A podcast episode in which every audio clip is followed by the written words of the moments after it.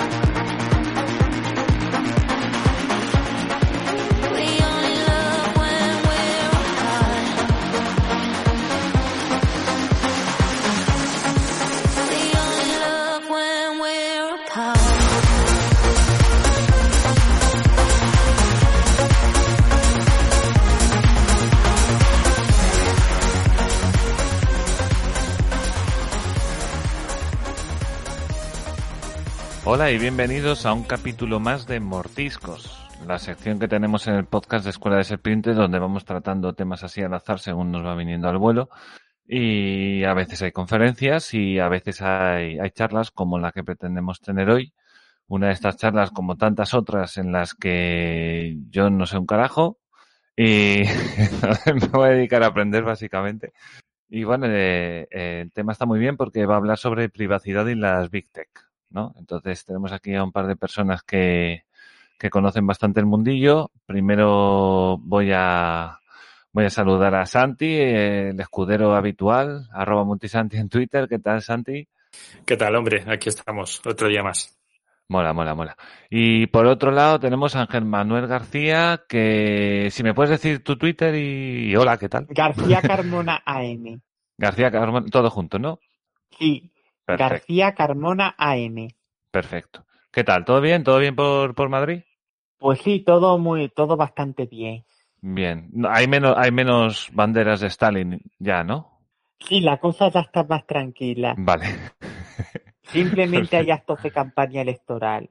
Vale. Pero a día de hoy no ha habido ningún altercado y la performance estalinista hardcore Sí, no se ha vuelto a reproducir. Está bien. Y que siga así mucho tiempo, a ver si es verdad. Bueno, pues hoy estamos para hablar de las Big Tech. Eh, voy a leer aquí un puntito que, que me ha preparado Santi para, para ir preparando los, las secciones, digamos, un poco.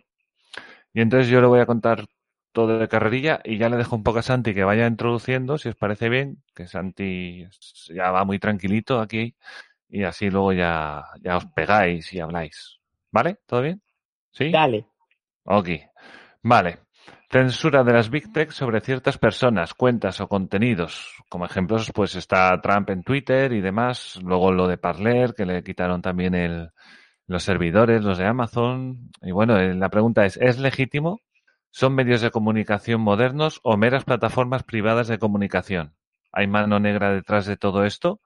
Que eso es una cosa que también decía mucho Trump eh, acerca de, Twitter y demás, que tenían que tener muy claro si son medios de comunicación o son redes sociales de alguna, de alguna manera. Y bueno, eh, le dejo a Santi que empiece. Ánimo, Santi. It's all for you. Pues, pues sí, efectivamente es un tema que con el que Trump siempre estuvo muy de frente, ¿no? Eh, ya atacaba, recordemos esas ruedas de prensa que daba, ¿no? Eh, en las que directamente se iba a por los medios que, que más, eh, que más le dan caña y, y les dejaba muy clarito ese mensaje, ¿no? ¿Qué va a pasar ahora con Biden? Pues no lo sabemos. Yo creo que lo va a dejar un poco más de lado, ¿no? Pero bueno, la pregunta, la pregunta está ahí, ¿no? Mm. Eh, yo creo que un poco por, por el tema de que el mundo cambia, ¿no? Eh, cada vez nos informamos más en estas plataformas que no son medios de comunicación tradicionales, pero al final sí que juegan el, o el papel o rellenan el hueco que están dejando cuando dejamos de ver tanta televisión y leer tanto periódico, ¿no? Sí, son muchas horas las que Entonces- pasa la gente ahí también. Claro. Entonces un poco por ahí. ¿Tú cómo lo ves? Eh, ¿Qué nos cuentas, Ángel? Bueno, pues para comenzar, hay que tener en cuenta que en sí las redes sociales o el social media forman parte de un nuevo concepto de medios de comunicación. Hay que tener en cuenta que muchos medios de comunicación, no necesariamente los más pequeños, tiran muchos de, red- de redes sociales. Y para estar al tanto de la actualidad, muchas, en ocasiones no es necesario ni siquiera tener las notificaciones push en el móvil, que en efecto su utilidad tienen. A través del Twitter te puedes enterar de muchas cosas y si algo tiene demasiada relevancia te va a aparecer como trending topics, aunque bueno, no todo es Twitter, también te puedes enterar en Facebook Mm. o en YouTube principalmente. Por lo tanto, esa sería la explicación más técnica relacionada con uno de los frutos del paradigma web 2.0. Sí. Otra cosa es lo que ocurre con las Tech. Hmm. En principio, podemos entender que se trata de, bueno, de Facebook, Twitter y, la- y las demás redes sociales se tratan de servicios privados con unas características y propósitos técnicos concretos que buscan a fin de cuentas facilitar la comunicación de las personas físicas, de las empresas y de otras instituciones por medio de la red redes. Hmm. Pero ¿qué pasa? que lo que las grandes corporaciones Interalia están más preocupadas de satisfacer sus propias prebendas en base al compinche y el flirteo político en vez de responder a un complejo interés social que se pueda resolver espontáneamente por medio de la acción del mercado. Empresas como Facebook, Google, Amazon y Microsoft están vinculadas al Estado profundo estadounidense conocido también como Deep State. Se trata de un entramado de entes en los que están principalmente la NSA, el CNI, determinadas agencias funcionariales de la Casa Blanca y el Pentágono. Hay una especie de consenso progreso socialdemócrata Sí, están los neoconservadores, pero esa gente carece de principios y está más preocupada de nutrir el aparato del Estado sin valores de ninguna clase y por otro lado fomentar el expansionismo con las famosas operaciones militares. Pero aquí la cuestión es que hay una connivencia entre grandes corporaciones Hmm. y los grandes gobiernos. Big Tech más Big Government, pues sí, son privadas en las empresas, como digo, pero buscan esa prebenda. De hecho, han recibido varias subvenciones o beneficios fiscales por parte de autoridades gubernamentales norteamericanas. Y nunca Está- están empezando a ser el brazo armado de, de la política, puede ser. Yo lo veo así. Yo más bien prefiero decir que hay una especie de connivencia Hmm. en pro de una agenda política que obviamente fomentan los estados, aunque luego haya lobbies y todo lo demás. Hmm. Y hay que decir que estas grandes corporaciones tienen menos miedo a las trabas a la iniciativa económica. Hmm. Se supone que cuanto mayor sea la fuerza que uno tiene, mayor podrá resistir una inclemencia. Claro. Y esperan, por lo tanto, que con las subidas de impuestos y las regulaciones salariales. Se acabe aniquilando la competencia, por ejemplo, Claro. de pequeñas empresas basadas en la Saltec. Mm. Es el término que se utiliza para referirnos a estos servicios alternativos tipo Telegram y Gap. Sí, bueno, de hecho es muy llamativo, por ejemplo, de esta semana y la anterior, el tema de que Amazon y, y ya se ha unido también al carro, ¿no? De, de todas estas otras Big Tech en el tema de la subida de impuestos. Un poco por lo que tú dices, ¿no? Que, que ellos son capaces de soportar medidas que, que Amazon las celebró la subida de no impuestos y la veía muy beneficiosa para la financiación de ese plan de infraestructuras. Pero vamos, Mm. en realidad sabemos que no es por Ujú. eso, sino Mm. para evitar que le puedan surgir unos competidores, porque es que lo que ocurre con la tecnología es que pese a todas las trabas que puedan imponer los estados, juega a nuestro favor. La red de redes o Internet viene a suponer un paradigma de dispersión y descentralización. Ujú.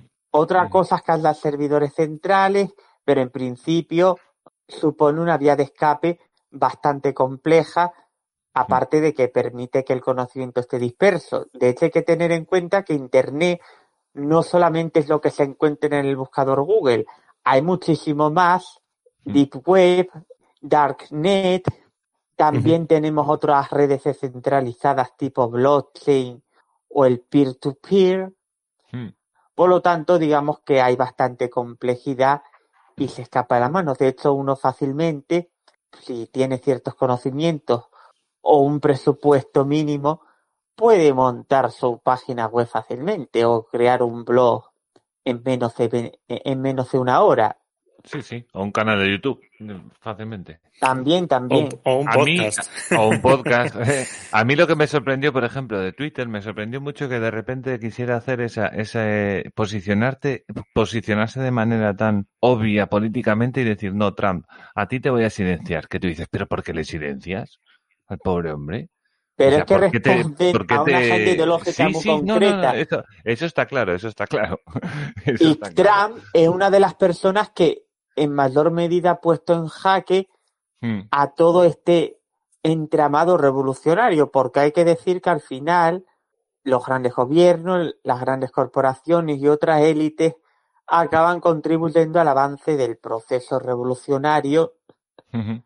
Estamos ahora pasando a la, a la quinta revolución, que a raíz de la pandemia y una de sus culminaciones serían las concreciones puestas sobre la mesa. Sobre el gran reseteo. claro. Grandes pasos hacia el gobierno único global y supresión de la propiedad privada. Bueno, y la medida de lo posible fomentar lo que sería un socialismo de características chinas, que no tiene nada que ver con el libre mercado.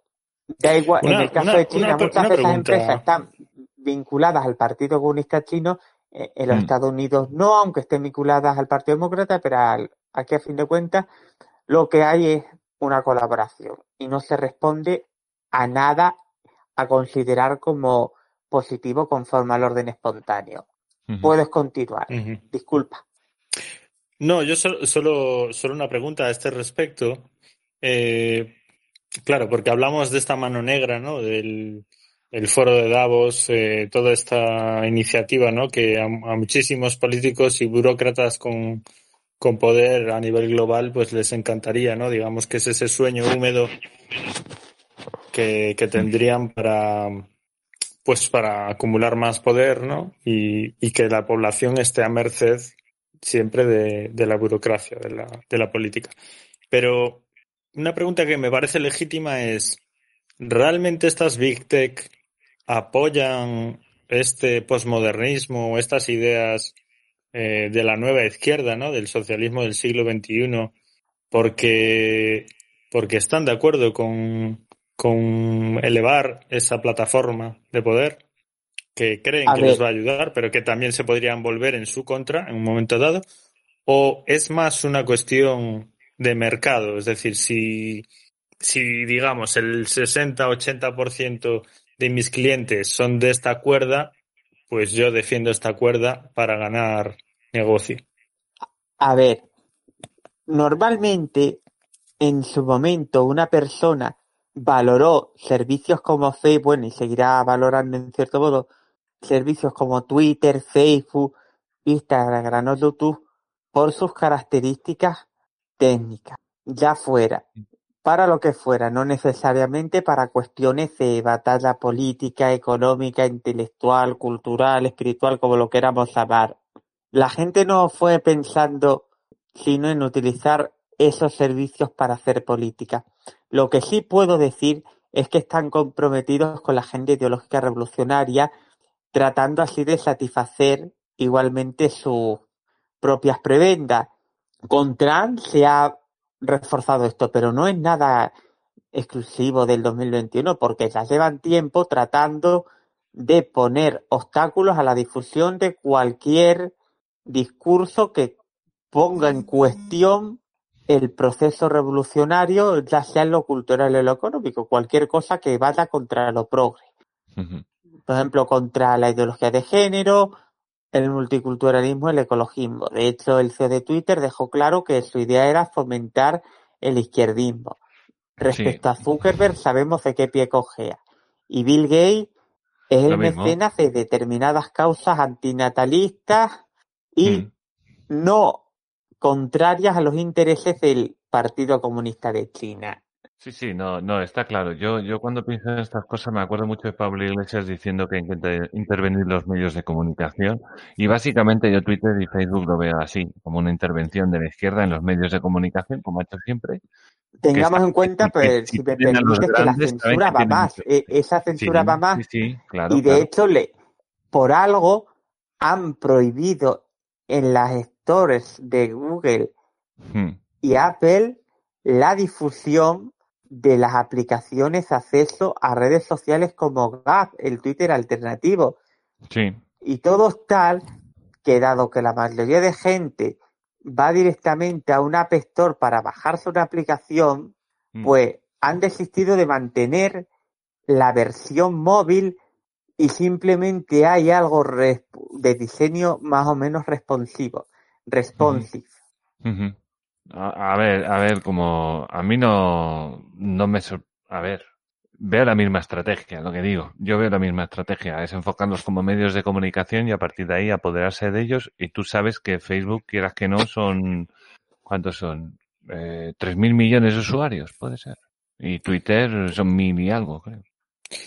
Puede, puede ser. Eh, A ver, para mí, de, Son los, de lo redes que sociales mencionabas, que aún tienen bastante cuota, por lo cual es muy importante seguir dando batalla en ellas. Las redes sociales alternativas se pueden considerar como servicios adicionales o entornos de reserva, si es que no lo limitamos todo a hacer presencia sin más por el momento, pero aunque esas redes tengan sus propietarios y ser empresas privadas, pero se supone que cuando haces divulgación hay que tratar de llegar al mayor número de personas y no quedarse en la zona de confort.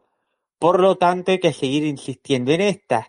Y una cosa voy a decir, allí se me podrá reprender por parte de algún oyente o de alguno de los que esté entrevistando, respeto opiniones, me puede decir, pero vale, es una empresa privada, a fin de cuentas y tal. A ver, sí, es una empresa privada, yo creo que una empresa, en teoría, tiene derecho a establecer sus propias. Vale, pero la libertad de mercado, a considerar como un proceso de democracia económica, tal y como diría Ludwig von Mises, se basa en la libertad del consumidor, por llamarlo así, para poner en valor las distintas ofertas, ya sea con su opinión, con su baja, con su mera revisión de comentario positivo o, o un paso hacia adelante comprando el producto.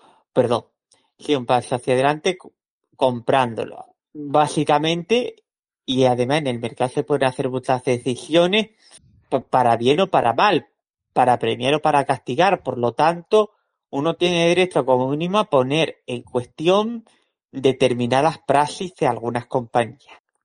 Pues la valoración implica eh, hablar de lo bueno y de lo malo. Si tú vas a valorar un restaurante, pues tú vas a decir lo que consideras, si la comida ha estado muy rica o ha estado muy mala, y aquí pues igual, pues hacer saber que son redes que tienen una cacería contra cualquier discurso antiprogre.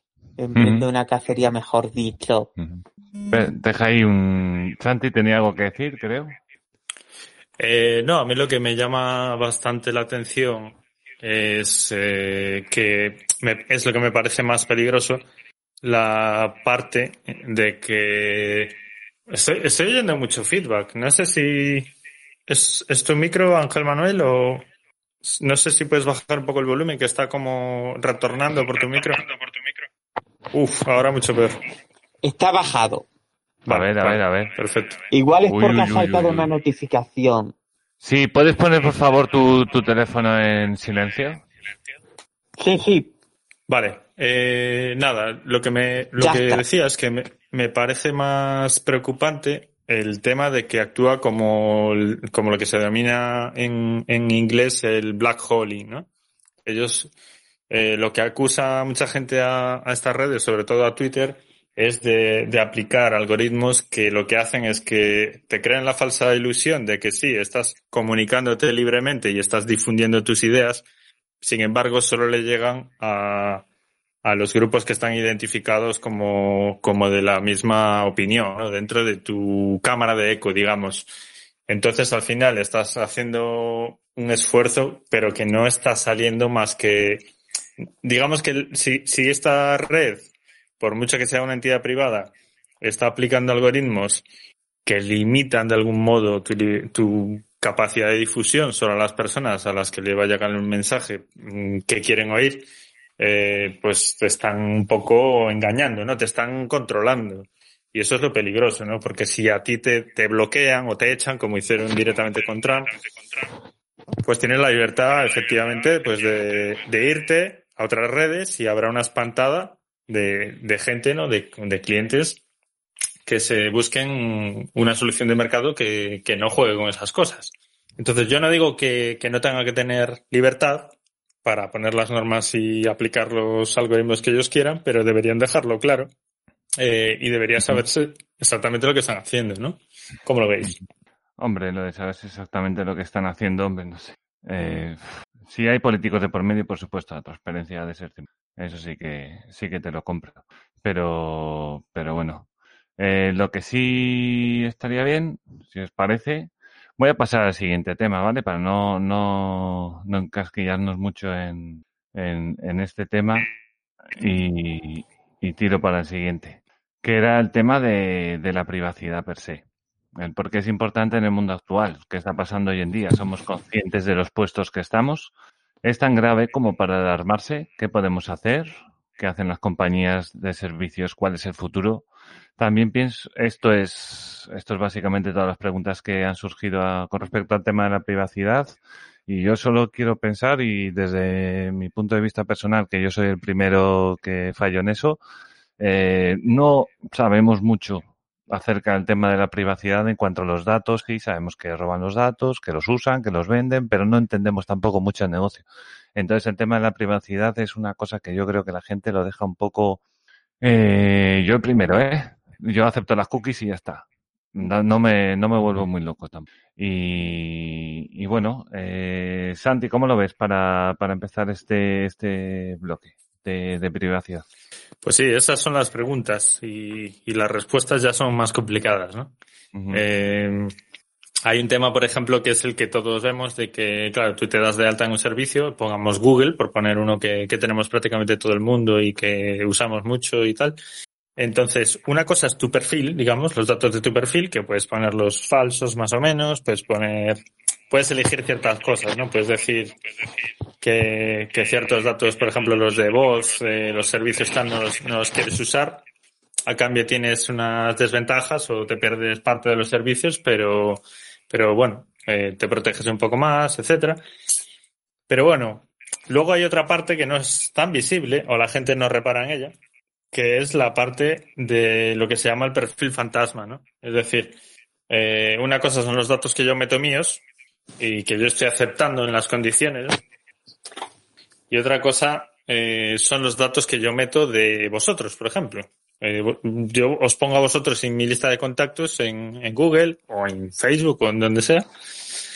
Y automáticamente la compañía también sabe datos vuestros y con el Big Data ellos los enlazan y, tienen mucha información de, de cada uno de nosotros. ¿no? Y eso ya es un poco más reprobable, porque por mucho que te lo pongan en las condiciones, pues esos datos no son tuyos para ceder. Es decir, tú no tienes ningún derecho legal de ceder los, los datos de, de tus contactos, ¿no? Ángel. A ver, en principio, como se ha mencionado antes, uno acepta unas políticas de privacidad, aunque es cierto que casi nadie se para leerlo. De echar un vistazo, aunque haz las letras chicas, por otro lado, todo queda muy bien a nivel teórico. Lo que ocurre también es que las grandes corporaciones tienen mayores medios para adaptarse a esas regulaciones y sortearlas si es posible, siendo para las pequeñas más complicadas. Pero aquí la cuestión es que en principio en la política y que las compañías a priori trafican con demasiados de o con demasiados datos nuestros. Tengamos en y es que en efecto casi todos acabamos en, en los terminales Android registrando nuestros números, no en la SIM, antes sí, pero ya directamente en la agenda de Google. Sí, muy cómodo y si tienes la cuenta, los contactos de Google sincronizados con el email. Tengas unos Gmail, pues vale, lo tienes a todo y no tienes que andar pasando de un lado a otro. Muy cierto, muy cierto. eso. También puedes subir los documentos a Drive y, y otras cosas. La-. Y sí, estás registrando más datos. En principio, no tendría que pasar nada, pero es cierto que a priori, bueno, en principio se pueden hacer bastantes analíticas. Tengamos en cuenta que el Big Data tiene la oportunidad de oro, tanto para bien como para mal, al haber mayores masas de datos derivadas de una actividad en Internet que va increciendo, por decirlo de alguna manera. Otra cosa es que se va a dar más allá del análisis y que se hagan intercambios de datos, no necesariamente entre empresas, también en colaboración de estas grandes corporaciones con la CIA, mientras que, por otro lado, también se ha dicho que Google acaba obteniendo tu geolocalización por mucho que en las opciones de configuración les impida que lo hagan. Es decir, que la opción de configuración es una especie de cortina de humo. Mm. Y no solamente, y luego, como se ha dicho antes, aunque sea repetir, pues sí, cada vez saben más cosas, registramos más información, Mm. nuestros movimientos, nue- nuestros amigos, nuestros datos de contacto, de nuestras búsquedas, de hecho en los anuncios de Google te aparece casualmente lo que más te interesa. A mí Y de lo que hablas, ¿eh? que a mí ya me ha aparecer anuncios pasado. de Google relacionados con temas IT Ujú. o temas de escuela austriaca. Y también me ha aparecido el Booking poniendo como ejemplo los sitios de los que he querido buscar algo. Sí, pero a mí ya me ha pasado el hecho de estar hablando de algo y salirme la publicidad de ese tema. O sea, no de buscarlo, de hablarlo. Y, Sí, eso, y- eso se Mm. llama personalización implícita y lo inventó Amazon, ¿no? Hace ya muchos años. Ajá. Eh, por eso también las normativas de cookies que todos odiamos, porque tienes que andar siempre dándole al botoncito y tal, pero bueno, eh, va un poco por ahí. Aunque al final las aceptamos todas igual, con lo cual no se soluciona nada. Pero yo creo que más que el qué, que yo creo que la mayoría ya lo tenemos más o menos claro, ¿no? Cómo funciona, qué, qué, qué clase de información eh, o de espionaje se nos hace. Es más interesante el saber, bueno, ¿y por qué debería preocuparnos, no? ¿Por qué, por qué eso es malo si a cambio nos dan unos servicios que francamente son, son muy interesantes, ¿no? Son cojonudos. Entonces, entonces yo iría más a por el por qué y sobre todo también a qué podemos hacer. Exacto. Sí, sí, a ver, el tema es, bueno, Internet no deja de ser un servicio, ¿no? Al final, eh, yo qué sé, es, relativamente mm, voluntad tuya coger esos servicios. Hay servicios también opcionales, como, como dice Ángel, para, para todo en esta vida, incluso para, para tener buscadores y demás. Y creo que es en Amazon donde yo vi además que, que creo que tenía una especie de cláusula o, una cosa que tú le pinchabas y entonces les decías que borraran todos tus datos y que no les dejabas manipular con ellos o lo que fuera la cosa. Era una cosa parecida. El derecho al olvido, ¿no? Ea, sí, exacto, exacto.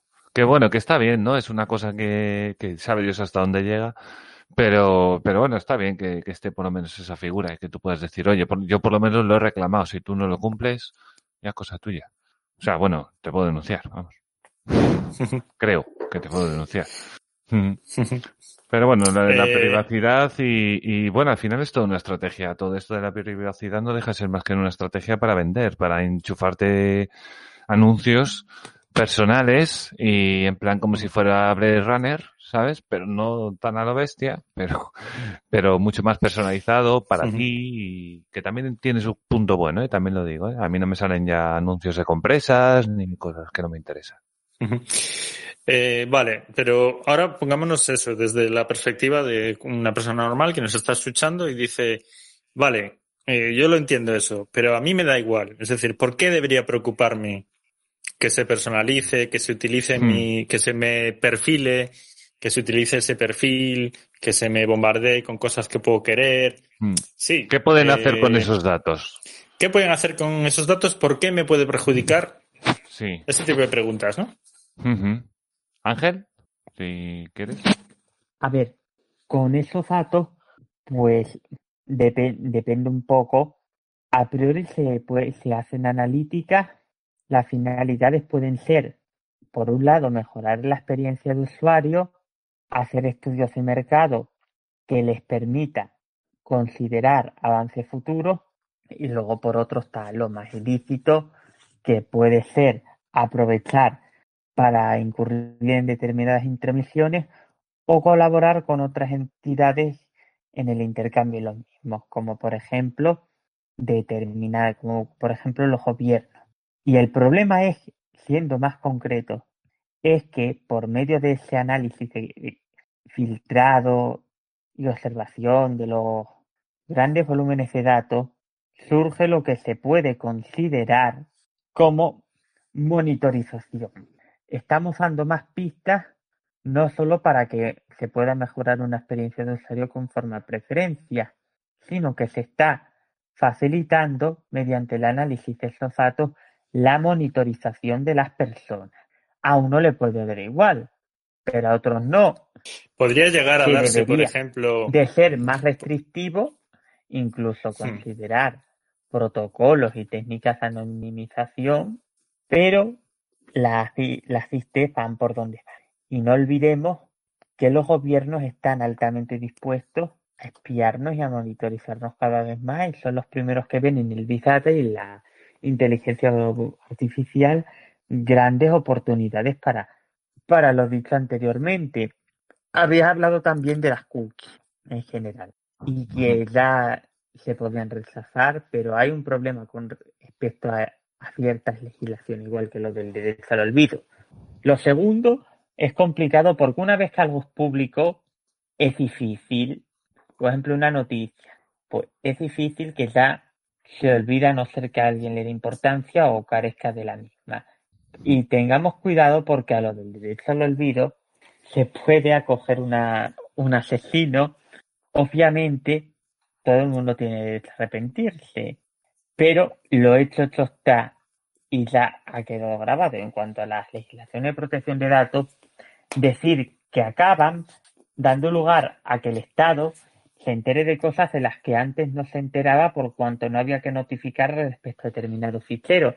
Hay prácticamente una in- ingente cantidad de pymes que no se ha adaptado a las mismas. Solamente las grandes, por tener mayores recursos humanos, internos, externos, se han atrevido, bueno, tienen menos problemas para adaptar estas leyes.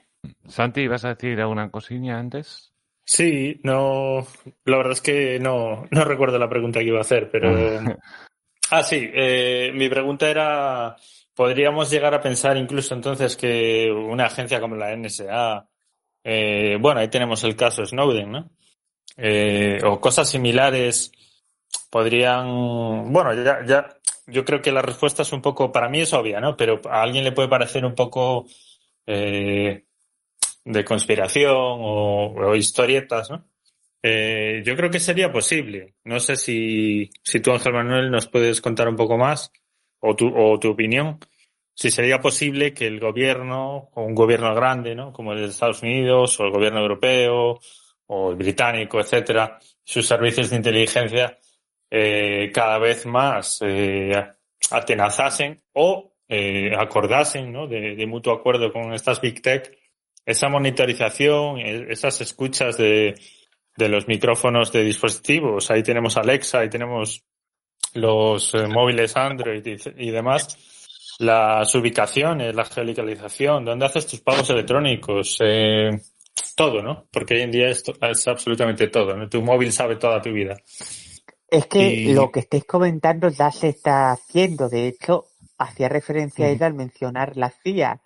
Las agencias de inteligencia estatal comparten los mismos propósitos en principio. Otra cosa es que no todos los estados sean igual de lesivos contra la libertad de expresión. Hagamos una comparación entre China y Estados Unidos. Las conclusiones que se pueden extraer son bastante evidentes. En China, Sí, bueno, la de hecho tenemos ahí monitorización a puede con- llegar con, a algo moneda más nueva, ¿no? complejo y más drástico basado en la persecución política. ¿Y qué opinas Sí, de la bueno, moneda ya- de China? Ya no me voy al. Perdona que te interrumpa, Mario. Ya no me voy Vale. a tanto al, al tema de, de la monitorización en caso de que cometas un crimen o de que, o de que hagas algo de lo que querrías esconderte, ¿no? Como antaño. Que eso hasta se podría llegar a argumentar, ¿no? Sería otro debate, pero se podría argumentar que, que puede ser positivo para la sociedad. Pero me voy más a, pues a un, control, el control de la población, ¿no? Control ya para fines políticos, para fines eh, extractivos o ese esclavismo de nueva generación, ¿no? De, de Davos. ¿Vosotros creéis que eso es realmente una realidad o que es el futuro o no? Eso solo lo hará China. Esa es un poco la pregunta. ¿Solo gobiernos como el chino van a hacer eso o también otro tipo de gobiernos como los europeos o como el de Estados Unidos? Lo que sí me gustaría apuntar es que la crisis excepcional no tan sanitaria a raíz del virus chino está sirviendo como ocasión para que China pueda exportar sus marcos de acción política opresiva, no solo en materia sanitaria, entre comillas. Muchos gobiernos, estados modernos occidentales se están inspirando en China en cuanto a desarrollo avanzado de medidas que son parte de la idea del estatismo policial, considerando el Big-Data, la inteligencia artificial y cierta eclosión de APPs que se dio el año pasado con la excusa de controlar la, geográficamente la transmisión del virus. Por lo tanto, todo lo que, que diría es que China está exportando ese modelo en cuanto a invasión de privacidad y vulneración a la libre circulación. Los secuestros políticos de los que hemos sido testigos y sufridores han sido una directriz del Partido Comunista Chino. Ya, y ahora y- pretende un, que haya un pasaporte único global de vacunaciones. Están trabajando en su prototipo. Y al fin y al cabo, esa idea es la que se ha valorado en Estados Unidos, en la Unión Europea de Repúblicas Socialistas Soviéticas y en Israel. Sí, bueno, el, el Porque ese pasaporte de del chino COVID, año, sea ¿no? digital o no, va a servir para monitorizar y condicionar nuestra libre circulación entre estados. Simplemente por eso. Luego, para otras cuestiones, no controlan la libre, no con- que no controlan fronteras ni nada. Pero eso pasa. Sí, la verdad que a mí, por ejemplo, a mí es un tema que me preocupa mucho, eh, porque además se está llevando al discurso de, de que esto es por nuestro bien, ¿no? Como todos los grandes discursos de todos los movimientos del pasado en la historia, ¿no? Eh, claro, que, que China lo haga es, es preocupante y hay muchísimos millones de chinos, pero que, que, que China le esté vendiendo la idea al resto del planeta y el resto del planeta, los gobiernos, mejor dicho, del resto del planeta, eh, aplaudan con las orejas y, y se suban al carro, eso ya parece un poquito más preocupante, ¿no? Hombre, yo creo que hay una cosa que está muy clara y es que eh, las Big Tech, tío, las grandes empresas que son, digamos, más sociales, que llegan a más gente en, en el mundo, en, en el aspecto tecnológico me refiero, a Google, a Facebook y todas estas, está claro que, que tumban a la izquierda todas. Está claro que tumban a la izquierda todas. Y luego esto lo relacionas con el foro de Davos. Dice, me cachis en la mar. Fíjate tú. Y el foro de Davos resulta que es de izquierdas. Dice, vaya por Dios. Y, y te hablan de cambiar el paradigma, de, de, de quitarte los vuelos. Escuchaste lo de Francia, ¿no? Ya no tienen vuelos Sí. locales. Sí. que duran menos de dos horas y media. Pues bueno, Si lo están intentando. tren, se- macho. exacto. Se van a, se van a apoyar mucho en, en todas estas grandes empresas, obviamente, en Twitter y en Facebook. Y, y eso va a ser un, eso es un altavoz espectacular. Espectacular, vamos. yo creo que- vamos. No, yo creo que al final también todo, como siempre, es una cuestión de dineritos, ¿no? Entonces Sí, también ese, ese control de, como dice Ángel Manuel, de Mm, ese control de la libre circulación eh, entre países, de, de personas, más que de mercancías casi, eh, pues, hombre, es el último escollo que les queda para tenernos completamente monitorizados y saber exactamente, oye, que es que tú te estás saltando aquí unos impuestos, ¿no? Sobre todo a, a la gente que se mueve así entre países o, ujú. o, o situaciones que hay muchas en las que pues parte de la familia se va a otro país y le manda dinero a, a, a la familia que quedó en el país de origen. No, y además te encuentras, claro, en las Big Tech, te encuentras nada más ni menos también que a- en el foro de Davos te encuentras a, a Gran Bill Gates ahí hablando de que no hay que comer carne, ¿sabes? Después de que Sí, sí. En, en dos generaciones ya no hay carne. A ver, hay, hay personas que incluso dicen que, que todo esto, bueno, a ver, si tiras un poco del hilo, ¿no? Y, Mm. y, y eh, empiezas por los incentivos y de los incentivos eh, te vas a los, a los hechos que puedas suponer, Mm, es un poco más preocupante, ¿no? Y de aquí es donde empiezan todas las teorías de las conspiraciones, ¿no? Claro. Eh, Tú dices, a ver, el Partido Comunista Chino, eh, Ujú. ¿qué, qué incentivos o qué objetivos tienen? ¿no? Más Mm. o menos los, los podemos tener claros. Y luego dices, vaya, y justo este virus, que además ori- se origina en China, ¿no? Eh, lo que permite justamente es eh, tener una excusa perfecta para, para este pasaporte eh, digital, que ahora va a ser mundial, si, si se acaba implantando, ¿no? y, y todo lo que estaba comentando Ángel. Pues, hombre, a uno le surgen dudas, ¿no? Uno Hombre, se podría plantear si, si lo uno fue pensado para lo otro. Cuidado, es una injerencia total y absoluta en todo el mercado mundial. Total y absoluta, eh. Cuidado. Y... Claro, entonces, no sé, también pensar en las casualidades a veces también es un poco, no sé cuál de las dos partes es más conspiranoico, ¿no? No Eh, sé, yo, como lo gustaría- ya es menos conspiración. Claro, pero a mí me, me, me gustaría ya más, eh, a lo mejor, darle un toque cuarto milenio, ¿no? Y, Es y como hablar del culto- misterio, ¿no? Es como oculto a plena vista. En Exacto. plan, te voy a decir todo lo que te voy a hacer y, y te lo estás tragando y no te estás dando cuenta ni de lo que te estoy diciendo. ¿Sabes? Sí, a no veces estás parece dando un, ni una un experimento social a nivel mundial, sí? ¿no? De, de saber hasta dónde podemos aguantar. Hombre, Mm. lo que ya es el colmo, el colmo, el colmo, que ya te hace pensar eso hasta el menos conspiranoico del mundo, es el tema de los test eh, anales del virus. Vamos, es que ya parece, casi parece de broma, parece eh, una broma de mal gusto o, o, o, o- de que el, el- el dirigente de turno del Partido Comunista estaba emborrachado un día y dice, a que no hay eh. huevos, Pero- a que no hay pero- huevos de pero meterles a todos un palo por el culo y que no rechisten. Que pues no, te apuesto que no. tanto. Sujétame licor de arroz. Sujétame el cubata. No, pero cuidado que lo de la nariz eh, molesta mucho, ¿eh? Igual hay alguno que se lo piensa, ¿eh? Dice, lo de la nariz es desagradable. sí, pero vamos, que llegues a un aeropuerto, te bajen los pantalones y te metan un palo por el culo, literalmente. Bueno, Pues, a, a hombre. muchos, a muchos inmigrantes aquí ya les metieron dedos y de todo para ver si había algo y cuando no se hacían radiografías y cosas de esto. Eh, y bueno, sí, lo de China, lo de China yo creo que está metiendo baza de, está viendo lo que hay y, y llevan años planeando muy bien las cosas, creo. Sin dejar el poder y planeando muy bien las cosas. Y ahora lo que tienen son datos, los datos que sabes hacia dónde va la gente, cómo le influyen las cosas. Puedes tirar globos sonda a patadas y vas a saber dónde aciertas. Porque al final la gente va a opinar y, y va a crear debate y, y ya está. Y a crear enemigos.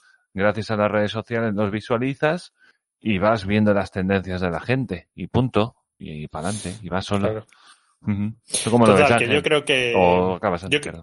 No, yo por, por, por enfocarlo un poco más, por, ah, por ¿sabes? centrar un poco más el, el debate, y que en la, yo creo que la pregunta última es el, independientemente de que pues creamos en, en unos objetivos más nobles o, o más fortuitos o en unos más dirigidos y más ma- malvados. Eh, la pregunta sigue siendo la misma. Si queremos evitar eso o limitarlo, ¿no? Limitar los daños, ¿qué es lo que podemos hacer nosotros, personalmente, con nuestros datos o con nuestros servicios? ¿Qué medidas podemos tomar? Y quiero decir que había tres partes, he dicho dos y la tercera se ha mezclado con la segunda, entonces ha sido así un poco un popurrí. bueno, Ángel, ¿qué, opina- ¿qué opinas tú, Ángel? Dentro de nuestras posibilidades, lo que podemos hacer, por un lado, es promover o pasar a utilizar servicios alternativos, por ejemplo, Telegram en vez de WhatsApp, Gap en vez de Twitter, Brave en vez de Google Chrome o Internet, eh, bueno, Microsoft Edge, y luego, y así un, largo etcétera. También en cuanto a sistemas operativos, podemos valorar el uso de ciertas distribuciones de Linux, como por ejemplo Tails. También se puede considerar el uso de redes privadas virtuales para complicar la identificación por medio de determinados proveedores de servicios en Internet, los famosos ISPs. Eso, perdona que te pare ahí, eh, me parece un punto muy interesante el de los eh, famosos VPNs o proxies inversos, que también se usan. Que no solo está Por- en eso, también tenemos el, el famoso protocolo Tor, que es Exacto. el que va, el que se utiliza para la Deep Web y el que están valorando en Star Nine, Star Nine Labs para un proyecto de Internet privado con sistema operativo propio en el que el individuo sea completamente soberano. El internauta, mejor dicho. Y, pero respecto a hoy en día, o sea, eso es, eh, eso es la verdad es que suena muy bien y suena muy en, la- en línea con los libertarios, ¿no? Que tenemos estas ideas de soberanía individual. Pero eh, a día de hoy, lo que podemos usar a nivel mayoritario sería el tema del VPN, por ejemplo.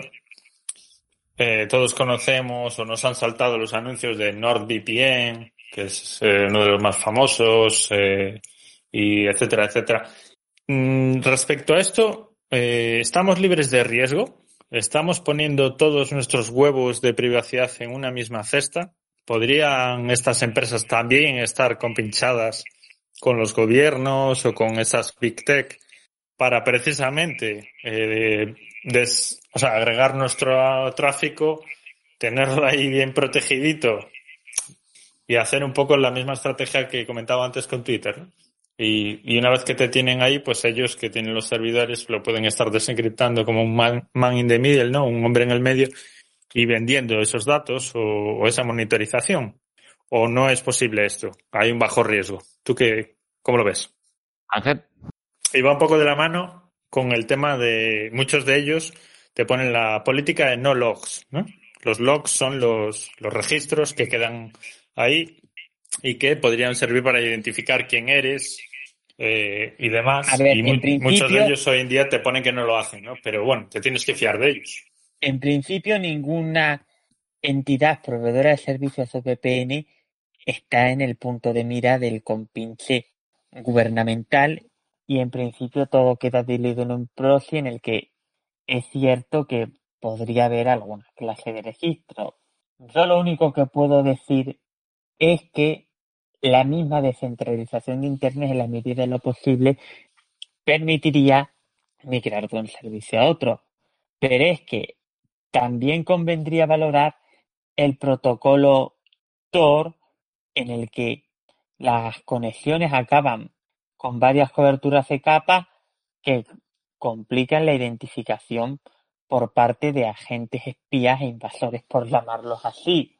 Es cierto O que sea- se puede intentar rastrear la viejo, pero aquí la cuestión es que hay como una ola y lo que hay que tratar es de contenerla, de poner los mejores rompeolas del mundo.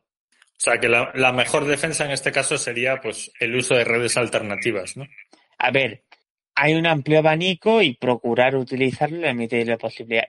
Básicamente la Saltec, el blockchain, la Deep Web, mediante el protocolo Tor y en la medida de lo posible de lo fiable las redes privadas virtuales. Perfecto. Y yo un, un apunte más respecto a lo de las redes privadas virtuales, los VPN.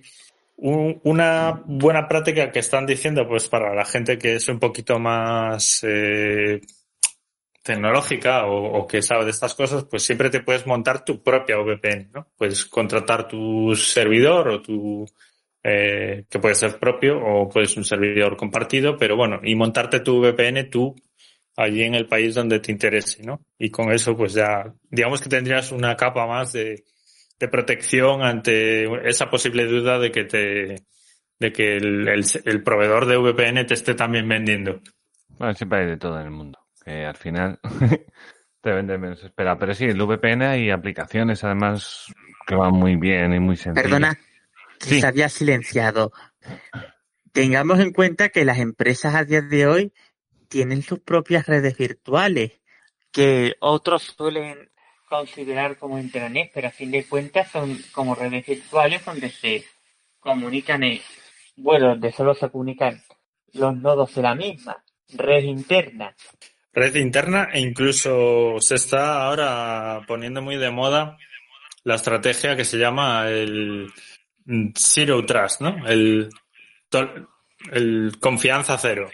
Que básicamente se, se están cargando lo que son las VPNs privadas, ¿no? Corporativas y poniendo ya eh, validación de identidad y encriptación y acceso en cada uno de todos los servicios, ¿no? Sí, eh, en efecto ta- también, y luego otro apunte me gustaría hacer, es que el cloud computing tan de moda que está a día de hoy no necesariamente tiene que depender de proveedores públicos como pudieran ser Azure o AWS. Existen también las nubes privadas y es que muchas empresas pueden tener soluciones de tipo para el despliegue de sus servicios. El mercado Sí, de hecho, bueno, al, al- al fin y al cabo lo que hacen estas grandes empresas es alquilar servidores eh, a bajo nivel, ¿no? Pero por todo el mundo, distribuidos. No, no necesariamente son solo sus centros de datos gigantescos, sino que también ellos A ver, lo que alquilan lo que por se ahí dispone- máquinas. A ver, estas empresas que tienen sus gris, lo que acaban teniendo de una u otra forma son centros de respaldo que en efecto están dispersos. Por si ocurriese alguna desgracia, por ejemplo, alguna catástrofe.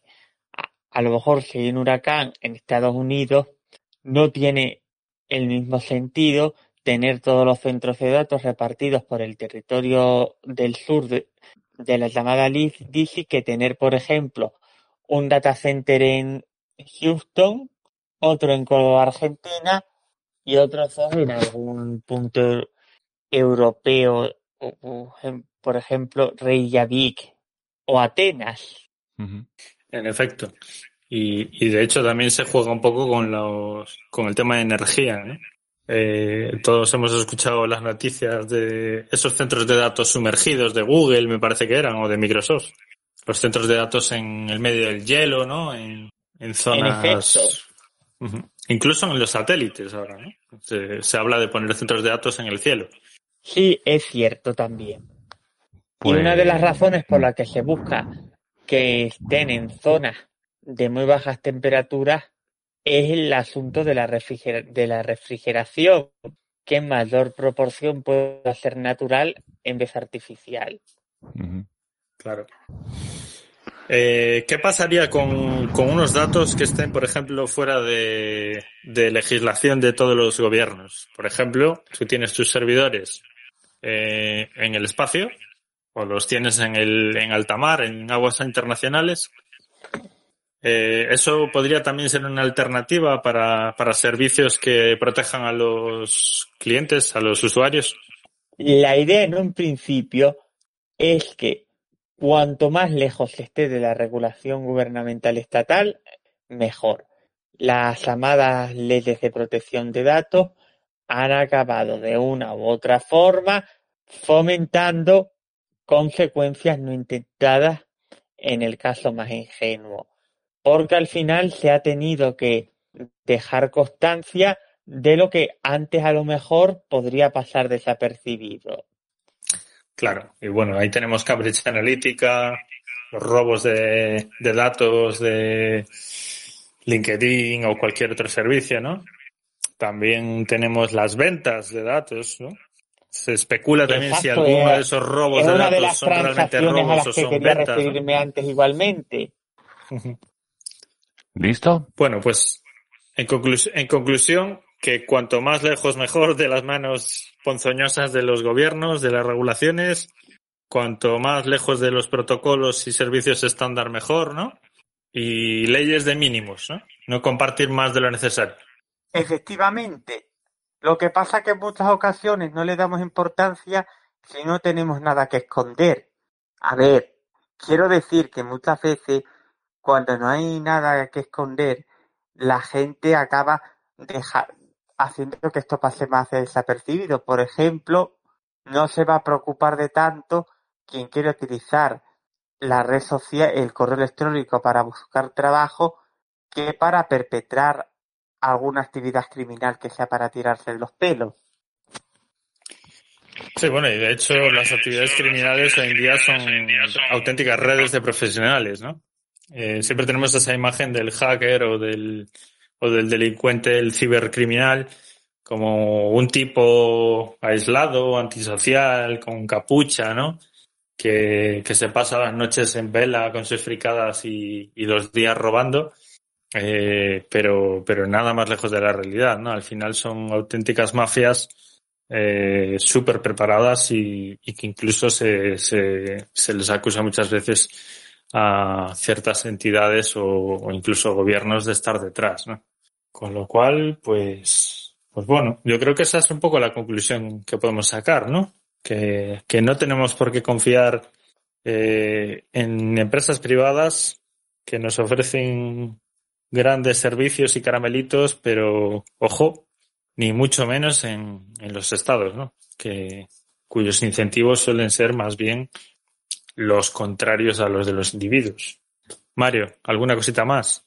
Mm, sí, primer punto el Telegram. Segundo punto. eh, nada, muy bien todo. Eh, muy bien todo.